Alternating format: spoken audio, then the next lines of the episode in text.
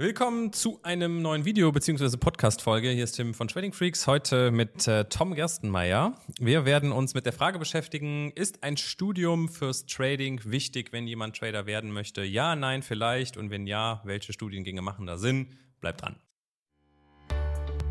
Willkommen zu einer neuen Episode von Trading Freaks. Hier bekommst du tägliche Trading-Tipps und das nötige Fachwissen für deinen Weg zum erfolgreichen Trader. Ja, Tom, lass uns über das Studium sprechen. Äh, ist ja schon ein paar Tage her, ja, bei mir und bei dir auch. Aber ich glaube, so ein paar Dinge ähm, kriegst du bestimmt noch zusammen. Deshalb würde ich dir das Wort direkt äh, übergeben. Was hast du studiert? Was waren so Highlights, Lowlights? Fang einfach mal an. Okay, also ich fange jetzt einfach mal, ich sag mal, bei der Basis an, beim, beim Bachelor noch. Das war letztendlich BWL unter einem anderen Deckmantel. Äh, mit dem Schwerpunkt im Finanzmanagement. Und dort, ja, ich sag mal, hatte man dann die ersten Berührungspunkte nochmal mit dem Finanzmarkt.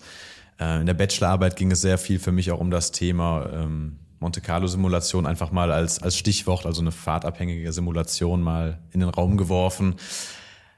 Weiter ging es dann letztendlich auch mit meinem Master im Finance. In England habe ich das Ganze dann gemacht und äh, ja, wie der Name schon vermuten lässt, da ging es dann voll und ganz um die Finanzen. Aber du hast ähm, dich bei dem Thema Finance, kannst du ja verschiedene Schwerpunkte nochmal wählen. Warst du eher so im Kapitalmarkt unterwegs oder auf der anderen Seite, was so das Thema äh, Finanzierung angeht? Ähm, Im Bachelor jetzt war es noch was breiter aufgestellt tatsächlich. Im Master war es dann der Finanzmarkt an sich. Genau. Also Equities, aber auch Anleihen mit drinne. Ja. Was hat dir am meisten Spaß gemacht? Das ist immer eine schwere Frage. Was hat am meisten Spaß gemacht? äh, es war letztendlich klar der Aktienmarkt, Aktien, ja. Berechnen. Ähm, man hatte seine, ich sag mal, seine Abläufe, seine Prozesse, die man irgendwie auch durchgehen konnte. Man, ne, also eine Bewertung letztendlich. Also die Bewertung von äh, Finanzinstrumenten, Aktien etc. Genau. Das, ja, mhm. okay. Ähm, jetzt war es bei mir so, dass ich das damals parallel zur Bank gemacht habe oder auch über die Bank dann noch ja, nebenberuflich in das Studium gegangen bin und ich mhm. weiß noch, dass ich ähm, aus diesem Grundstudium heraus nachher auch in die Richtung, ähm, ja, mehr in die Kapitalmärkte gegangen bin. Ich hatte aber auch zum Beispiel super viel Spaß an deskriptiver Statistik, also Wahrscheinlichkeiten. Und mhm. ich habe ja damals schon im Börsenhandel praktisch drin gehangen, aber habe dann gemerkt, das gibt dem Ganzen nochmal einen anderen Drive. Also wenn ich heute trade, dann geht es für mich in, in Sekunden darum, Wahrscheinlichkeiten zu erkennen, auszurechnen. Wir sprechen im Englischen ja oft vom Edge oder Deutsch eher so in die Richtung mein Fünf-Sterne-Setup und gerade wenn ich so Stop-Loss-Take-Profit auch berechnen muss, äh, Chance-Risiko-Verhältnisse, was ja wichtige Parameter sind, dann ähm, erinnere ich mich ans Studium zurück und weiß, dass ich da ähm, viel von mitnehmen konnte. Ja, das fing ja so an, ich weiß nicht, wie das bei euch war, so wie fängt deskriptive Statistik an, du würfelst zehnmal, ja, wie oft kommt jetzt die sechs vor oder solche Dinge und kommst ja da so rein. Hast du sowas auch? Ja, sowas, sowas hatten wir letztendlich auch. Ich gebe dir auch recht, dass es, ich sag mal, im Handel oder beim allgemeinen Aktienmarkt natürlich auch nochmal eine gewisse Ruhe mitgibt wenn man weiß, okay, man hat jetzt vielleicht auch mal eine zwei Verlust-Trades oder drei, aber man weiß, okay, letztendlich, wenn die Wahrscheinlichkeiten auf deiner Seite stehen, ne, man hat es vorher, ich sag mal, theoretisch durchgekaut und, und spürt jetzt und hat auch irgendwie diesen Rückhalt, die mhm. Sicherheit, dass man letztendlich auch auf dem grünen Zweig ist, wenn die Strategie passt, ja. Ja. Das war das eine. Deskriptive Statistik hat mir viel Spaß gemacht und bringt mir auch bis heute einiges im, im Handel. Was ich noch wichtiger fand, das hört sich ein bisschen trocken an, das hast du wahrscheinlich auch im Volkswirtschaftsstudium, war so Makroökonomie. Das war bei uns sogar geteilt in äh, eins und zwei. Also wir hatten zwei Module zur Geldpolitik, weil du da so das erste Mal Berührungspunkte mit der Funktionsweise von Notenbanken hast, die ja mit der Zinspolitik auch enorme, also die Assets, ähm, sage ich mal, ja, durcheinander bringen können oder generell Trends entstehen lassen können oder Trendwechsel bringen. Ähm, habt ihr sowas gehabt? Wir hatten auch, ja, bei uns ging das quasi Mikro, Makro, das war bei uns, lief das Hand in Hand tatsächlich. Wobei Mikro ja eher unternehmensspezifisch ist genau. Makro eher, wie gesagt, dieses Thema genau. Geldpolitik, Notenbanken ja. abdeckt. Ja. Ne? Deswegen, also wir hatten die, die liefen bei uns parallel, ähm, aber dieses Makro-Thema hatten wir, hatten wir genauso, ja. Wenn heute einer mit 18, 19, ich weiß nicht, wann man Abitur macht, eher 17, 18, glaube ich, ne? Ich Mittlerweile, glaube ich, ja. tatsächlich schon. äh, dir die Frage stellt, ich, äh, Tom, ich würde gerne irgendwie in Börsenhandel arbeiten, was soll ich machen? Soll ich studieren? Studieren? Soll ich irgendwie ähm, eine Ausbildung machen? Was würdest du sagen? Ich würde tatsächlich empfehlen, letztendlich ein Studium in die Richtung zu machen. Jetzt äh, aus meiner Erfahrung raus, ein Bachelor, aber auf jeden Fall entweder gucken, dann zwischen Bachelor, Master vielleicht schon die Berufserfahrung, parallel dazu schon ähm, in so einem Finanzunternehmen zu arbeiten. Aber es ist durchaus wichtig, schon die ersten Erfahrungen irgendwie zu sammeln. Ich habe einen äh, guten Bekannten, der arbeitet im Investmentbanking bei der Deutschen Bank und der sagte damals, auf 1000 Bewerbungen fürs Investmentbanking wird dann ein oder zwei maximal genommen. Ne? Ja. Ja. Das ist ja schon enorm. Wie kannst du deine Chancen verbessern, wenn du sagst, du möchtest jetzt noch nicht selber als eigenständiger, selbstständiger Trader durchstarten, du möchtest über eine entsprechende professionelle Firma, Hedgefonds oder Investmentbank gehen? Was glaubst du, wie kann man seine Chancen verbessern, da reinzukommen? Letztendlich tatsächlich das, was ich gerade schon mal angesprochen habe, über Praktikas vielleicht auch vorab. Ansonsten auch selbst Weiterbildungen irgendwie was vorweisen können, dass man vielleicht in dem Bereich schon was gearbeitet hat. Man hat vielleicht privat schon mal ähm, sich in dem Bereich beschäftigt, gehandelt, hat einen Track Record. Das sind auch alles Punkte, die natürlich da die Wahrscheinlichkeiten, da sind wir wieder bei dem ja. Thema, deutlich erhöhen. Ja. Was ich merke, was mir so ein bisschen abhanden gekommen ist in den Jahren, ist dieses Thema Excel, einfache Programmierskills. Das habe ich nicht. Ich habe jetzt zum Glück dich im Team, muss ich kurz erklären. Der Tom ist bei uns als Analyst ja gestartet, ne? Und trotz Studium hast du gemerkt, oh, gerade so ne, Notenbanken, Geldpolitik, Events, ist doch nochmal eine Hausnummer. Ja, ja. ja. Äh, und jetzt bist du ja mittlerweile auch als Projektmanager, du begleitest super viele Themen, sei es was äh, Indikatorenerstellungen angeht oder Trading-Journal, Aufbau ähm, und da ist Excel ein Riesenthema, ne? Ja, auf jeden Fall, ja. Ich bin froh, dass ich dich da habe und dich, ähm, dich immer wieder nerven kann mit Dingen zu diesen Themen. ähm, wie würdest du, also was würdest du da vielleicht speziell jemandem mitgeben, wenn es um diese Excel-Skills geht? Wie kann man da Kenntnisse aufbauen? Kenntnisse kann man mittlerweile ja, ich sag mal, überall in dem Bereich aufbauen. Es fängt ja bei YouTube an ja. oder zertifizierte Kurse von Microsoft selbst, was es ja mittlerweile gibt. Für mich persönlich macht es vieles einfacher, weil es greifbarer wird, sei es jetzt zum Beispiel das Trading Journal, was wir hatten, ähm, um da vielleicht nochmal noch mal ein Fünkchen mehr rauszukitzeln oder zu gucken, okay, woran liegt es genau, dass Strategie XY vielleicht gerade nicht klappt, aber auch um beispielsweise Ne, Backtest geht jetzt mehr in die Programmierrichtung, weniger in Excel rein. Das ist natürlich ein Stück weit da drin auch möglich. Ähm, mit Python, was ja da letztendlich bald reinkommen soll. Die Neuigkeit ist ja auch gerade raus. Ähm, da, das hilft auf jeden Fall eindeutig, ja, ja.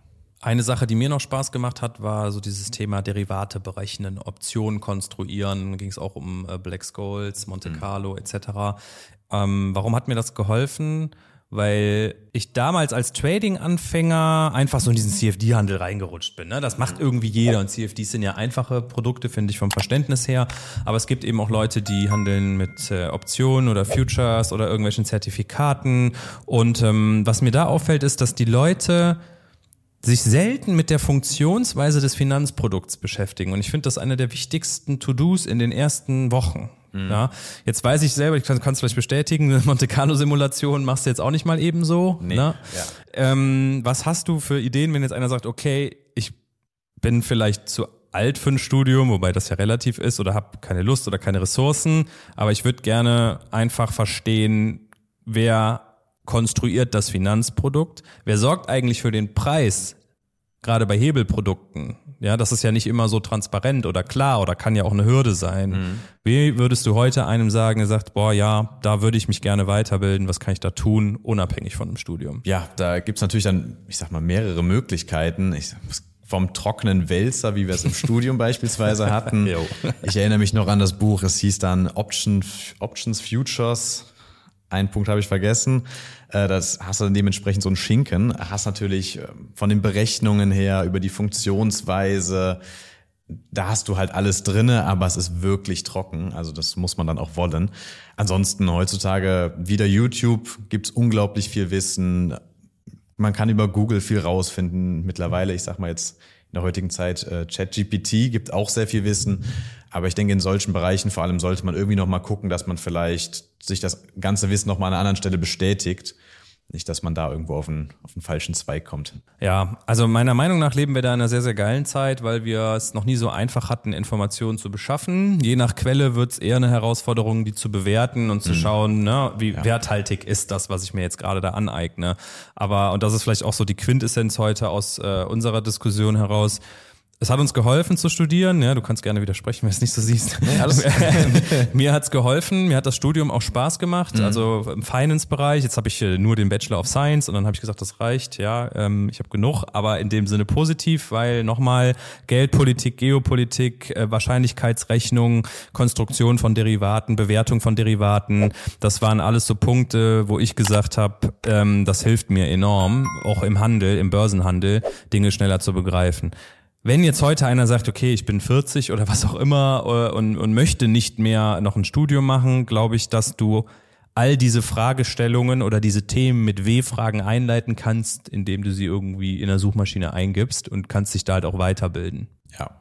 Also 100 Prozent kann ich nicht widersprechen, würde ich, würde ich genauso machen. Von der Struktur, von dem Wissen hat's geholfen, ist aber nicht notwendig. Vielleicht aber dann so die letzte Frage dazu. Wenn jetzt heute einer studieren möchte und er sagt, es soll ganz konkret das Thema Trading werden, noch nicht mal so, ich will in eine Investmentbank, sondern ich möchte nachher ein profitabler Trader werden, welcher Studiengang wäre deiner Meinung nach da hilfreicher? Ich denke, am Ende wird es letztendlich im Finanzbereich wird sehr viel helfen, vielleicht aber auch sowas wie VWL, dass man letztendlich den Markt versteht, wie ist alles miteinander verknüpft, verkoppelt, also fürs Grundverständnis einfach, ne, wie, wie funktioniert, wie tickt der Markt. Also wenn ich mir einen Studiengang konstruieren müsste, würde ich sagen, der Studiengang Trader müsste folgende Themen enthalten.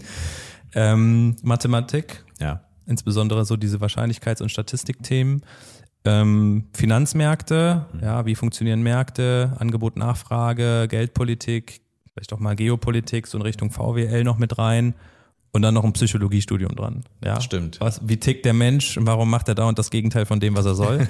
ich glaube, damit hätten wir einen runden Studiengang. Ansonsten auch da von meiner Seite aus noch, ich, ich merke es natürlich auch in der Hedgefondswelt. Ähm, es geht immer mehr in so die Quant-Welt rein. Programmierkenntnisse sind unglaublich wichtig. Ich glaube, dass heute jemand mit einem BWL-Studium oder einem VWL-Studium als Schwerpunkt ohne weitere sag ich mal, Satelliten drumherum es schwer haben wird. Deshalb glaube ich, dass die naturwissenschaftlichen Fächer Physik, Mathe, Informatik äh, durchaus wichtig sind oder wichtiger werden ja, für das äh, fürs Thema Trading. Ähm, ja, aber so hat man schon irgendwo eine Orientierung, wo es hingehen kann. Hast du noch Ergänzungen dazu? Das hat's hat's gut abgedeckt, nein. Jo, also für euch, wenn ihr sagt, hey, ich bin äh, noch in einem Alter oder äh, von den zeitlichen Ressourcen so aufgestellt, dass sich ein Studium lohnen kann, dann wären das eben so Dinge, wo ihr mal reinschnuppern könnt, ja. Und ich finde allerdings ist enorm wichtig, dass euch das auch Spaß machen muss, weil die intrinsische Motivation ähm, in den Jahren des Studiums durchaus wichtig ist und es sollte nicht nur Zeit absitzen sein, dafür ist unser Leben einfach zu kurz. Das kann mal sein, dass du ein, zwei Semester Themen dabei hast, die dich nicht jucken, aber in Summe so 70 Prozent sollten einen schon irgendwo äh, motivieren, da das durchzuziehen und auch hinzugehen. Und für alle, die die sagen, Studium, das Thema ist für mich vorbei, wie kann ich mich dennoch gut aufstellen für das Trading. Da hatten wir heute einige Themen, die man sich wunderbar einfach auch mal als Basiswissen aneignen kann über Bücher oder Suchmaschinen.